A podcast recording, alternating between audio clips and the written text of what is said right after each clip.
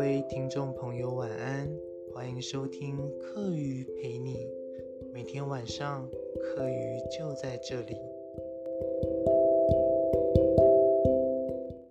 本来呢是打算坚持下去，就是用手机做一个低成本的 podcaster，但是在做了众多功课，然后听了各种比较，就看了很多 YouTube 的影片，开箱文，又发现有一支。呃，Sure 的 MV7 高档麦克风非常符合我的需求，它可以同时连接手机、连接电脑，因为它是一支 USB 麦克风。它同时也有 XLR，就是那种你在 KTV 会用到的麦克风的接口。然后同时它可以接上录音平台，就是我本来就有购买的 EVO4。所以那样那一支麦克风就可以同时让周末的时候跟就做一个比较正式的 podcast，然后或是平日的时候去做我这样子的日记形态的 podcast。所以嗯，最后还是低成本计划即将宣告失败。不过麦克风还在运运送途中啦，那感谢妈妈赞助。不然的话，在这样子疫情期间，要拿出那么多钱来买设备，实在是有点辛苦。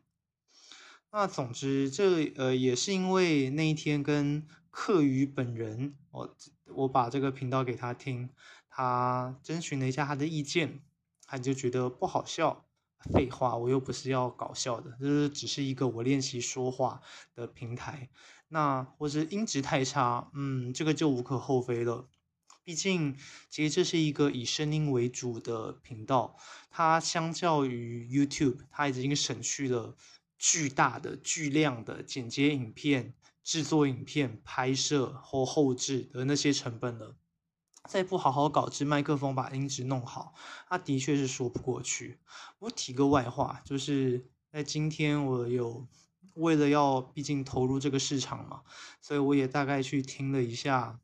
其他人的 podcast，就除了除了当然现在一线的，我觉得一线的 podcaster 当然实力是毋庸置疑，包括他们的录音设备、他们的口条、他们的咬字，其实我觉得都蛮漂亮的，也都各自有各自吸引人的地方。但我觉得，诶，就有的有的真的有点惨诶，就是比如说他的他的。咬字其实十分的不清晰，或是安昂不分啊，或者或者什么，一时之间想族繁不及备载。总之就是你可以想得到的，不管是臭奶呆的类型，还是咬字不清的类型，我大概都听到过。那不是已经无关乎内容了，就或许当然了，这是一个自由的平台，在 YouTube 上面垃圾影片也不少，可是毕竟。你要把话讲好，或是你要把内容，除了内容面之外，它其实能够，我觉得 Podcast 哦，就是这样子的广播平台，它相对于真正是相对于其他的平台已经少很多要求了，连那些要求，连那些基本的，就是在我想象里面，一个好的广播频道要做到事情都没有做好的话，嗯，那就是显然就成功的机会就不大喽。不过这当然也是我的另外一个机会啦，毕竟就看了其他人的 YouTube，就看过成功的成功者，当然这个很很是一道是一算是一道墙或是一个标杆。我觉得做到最好大概就那样子。那我有没有本事做到那样子呢？呃，先说如果是以百灵果为例的话，我是保证没有的，我是没有那样子的英语实力。我目前身边暂且也还没有能够那样子用英文报新闻的朋友。不过我觉得从不管是从内容面还是从口条上面，我是觉得我们都不会输啦。特别是我稍微 Google 了一下，以说书啊，或是讨论一些时事逻辑层次架构的事情，我觉得我们之后要做的频道应该是还蛮有一些竞争力的。而我自己的碎碎念呢，那就会是。就就就这个样子，它就只是单纯我的日记而已，会记录我可能今天遭遇了某些事情，我有什么样的想法就放在这边。要说跟大家分享吗？我觉得其实也不是。那我今我这个礼拜预计要讲的书就是给成人还是给大人的十一堂写作课。那总之，重点内容会在周末的时候再一次讲啦。反正里面就有一个概念是这样子的，就是你写文章，应该这哦，这其实也蛮尴尬的，就是他的他虽然说写作课，可是他为什么说是大人的？因为他说他的写出来的文章是要赚钱的，是要赚流量、赚眼球的。所以你必须要去贴合大众的主题，不然的话，你就只是在自嗨。写文章自嗨，其实说真的也没有什么不对，那就不要想要流量了。那相对的，在这个平台也是一样。不过这又面临了一个矛盾的地方，就是如果我这个频道其实没有想要赚流量的话，那我就继续用手机就好了，我也不用买那么多的麦克风。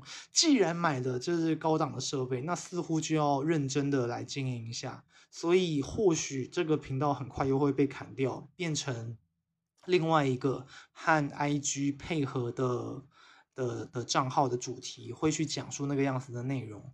不过如果是 IG 的账号，那我也想想做一个类似内容型的内容型的，到底经营 IG 的人叫什么？IG 二，好像怪怪的，就。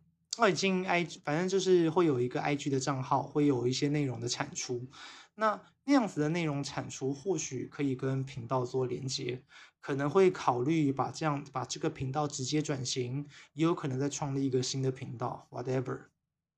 那今天我会，然后我后来发现，就是我今天大部分的时候。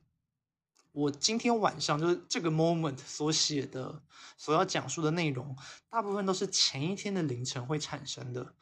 就看了一些 YouTube 频道，或是也有这样的观念，就是每个人的睡觉睡眠模式本来就有不同的形式。有的人就是晚睡晚起，有人就是早睡早起，有的人比较随便，怎么样都可以。那像我，显然就是属于适适合晚睡晚起工作的类型，就每天晚上。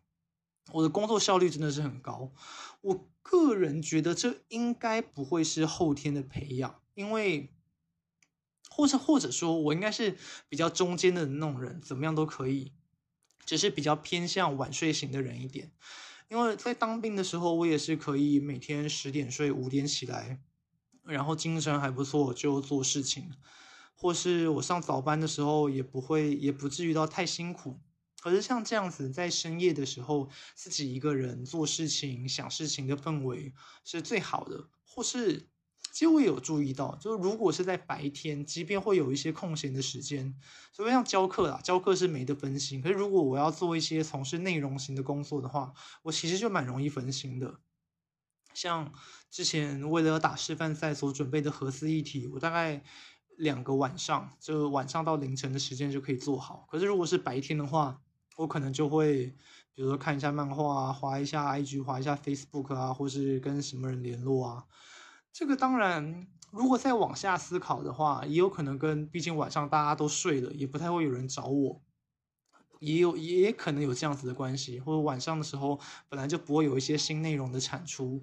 如果是在白天的话，你这个 PTT 一直都会有新的文章更新，Facebook 大家都在 PO 新的东西，你就会很有的看。可是晚上本来就没什么东西看，那你当然就只能够专注在你必须要做的事情上面。这也可能是一个原因，就所以无法确定我晚上的效率比较好，到底更属于环境还是更属于我自己。不过这其实也不是那么重要。那总之，在结论上面，就是我晚上的工作效率会比较好。所以话说回来，我如果今天晚上所希望我就是有想到的一些内容，其实是昨天的，嗯，对，昨天的凌晨所想到的，嗯，也不是什么重点啊。总之，这也是一个有趣的现象喽。那今天可能可以分享的，如果有一个观念是这样子的，就是。主动娱乐跟被动娱乐，那是我之前比较少听到的概念。因为一样看那个写作课，就是是一个叫周佐罗的的中国人所写的一本书。那他号称写了三百多万字的文章，是中国著名的写手。那看起来，我觉得其实就是比较有诚意的内容农场的文章。那当然就是他会有他的这个方法论，他会有他喜他抓人眼球的这个方式。那总之我就看了一篇什么用科学的方法教你度假。啊，那文章的大意是说，我们为什么会越休假越累？他说他的关键是在于啊，他的关键是在于，如果你一直从事被动娱乐的话，你就会变得比较累。像本来就在之前，呃，就为了要。准备一个那个是什么题目啊？应该是交友软体啊，奶嘴娱乐。对对对，在讨论奶嘴娱乐的时候，就找到了资料，就是你越使用手机，你下班的时候如果什么都不干，你就是滑手机追追剧，你反而会让你更累。因为其实用大大部分的现在的人，至少我的同温层啦，大部分的人不是劳力活，而是脑力活，就是用这个。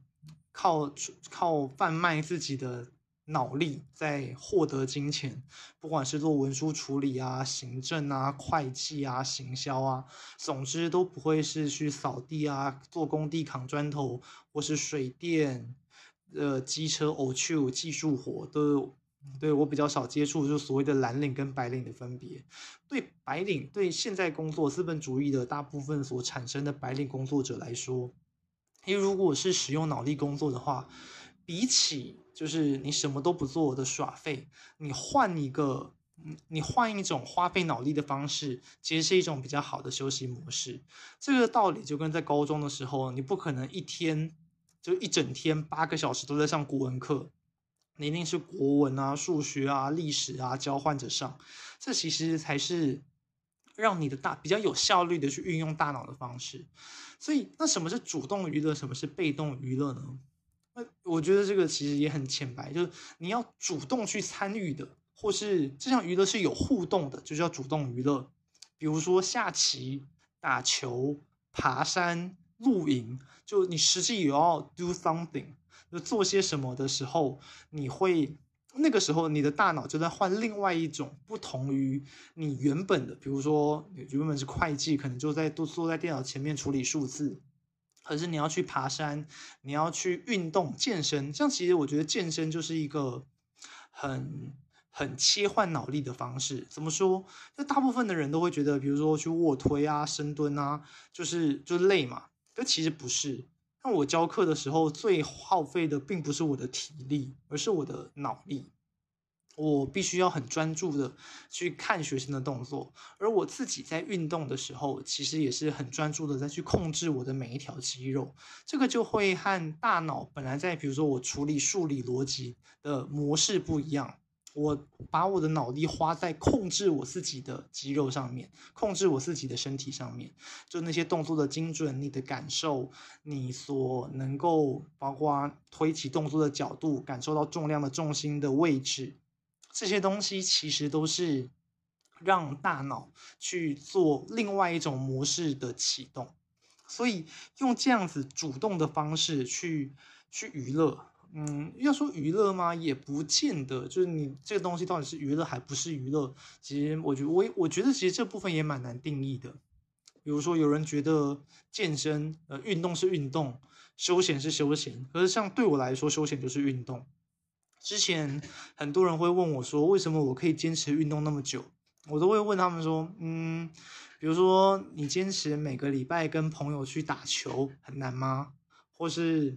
你坚持每天下班一定要花一个小时追剧，对你来说是一件难以做到的事情吗？不会，对，我只是运气比较好。对，我的兴趣就是去健身房运动。那这个就是主动娱乐和被动娱乐的差别。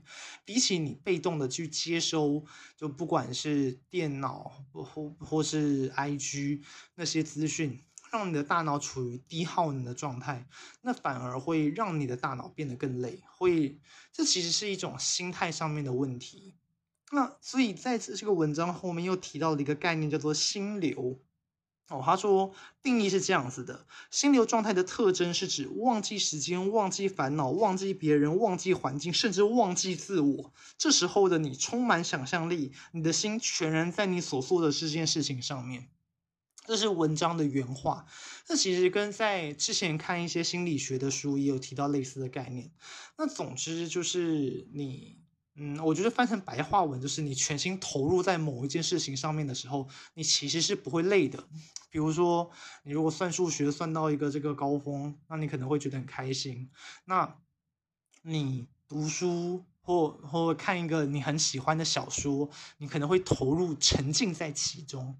我觉得这个沉浸感就是心流的关键。因为你要怎么样达成这个沉浸感呢？我觉得就是专注，诶，就是你如果可以。很专注的在一件事情上面，就想着我要把这件事情做好，而我也是喜欢做这件事情的，你自然而然就会达到这个样子的状态。哎，不管是爬山，在认真搭帐篷，或是想要好好解决某一件事情的时候，你自然的就会进入到那个那个场域里面。而在如果用更二的方式来去解释的话，就进入 zone 了。嗯、呃，你会。心无旁骛，你能够很专注，你能够就是全心全意的投入在其中，沉浸在其中。这个就跟黑子的篮球里面的 zone 的概念一样，我进入某种领域、某种状态，开无双，开什么，就是或许，呃，我觉得与其说是用。动漫里面的那些概念来解释心流，不如说，其实动漫的作者应该也是发现人有的时候都会有这样的状态，才把心流这个概念画，就是变得更帅气，然后赋予主角这个样子的能力。我觉得应该是这个样子的。所以，毕竟一定是先有人才有动漫作品嘛。所以，总之，哦，你在进入 zone 之后，你其实是不会累的。或是你在最后，你可能会身体会有一些疲倦，毕竟你也是消耗了脑力，你也是很专注在其中，或者你眼睛最后可能也会也会酸酸的。如果你是专注在写文章或是找资料的话，那总之就，可是在在在你身体的累其实不算，可是你的心理的满足感是很大的，而这样子的满足感才是决定你会累还是不会累的关键。我觉得这件事情也给我蛮多启发的。就我以前会很沉迷在手机游戏里面，就那我就某个层面来说，要让我最容易进入 zone 的大概就是手机游戏了。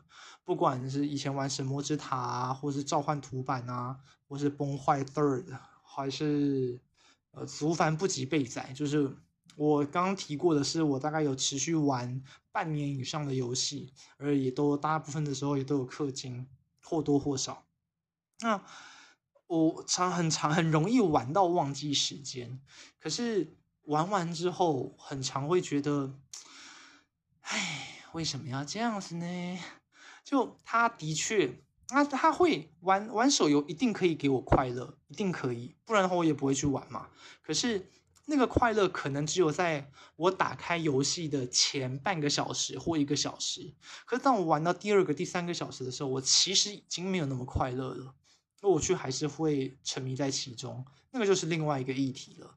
那总之，比起比起你被动的接收，不管是影剧或是呃，我觉得。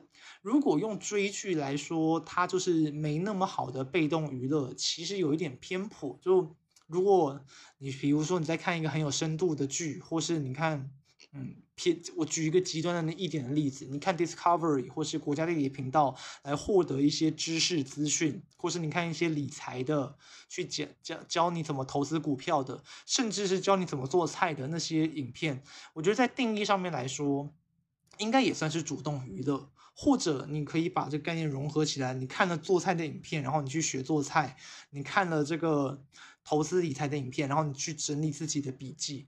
我觉得关键应该就是你要自己做一些事情，你的大脑有没有在运转？如果这个这项娱乐是没有让你的大脑运转的，比如说刷刷抖音，就是滑一些无脑的东西，那这个我觉得就是属于被动娱乐。所以比起所以我觉得，比起就字面上面的定义，比起主动被动，应该是看你的大脑有没有在运作。那比起无脑娱乐，哦，有脑娱乐其实才可以更让你放松。这个是我对这个概念最后所我自己的心得跟修正。好，今天到这里，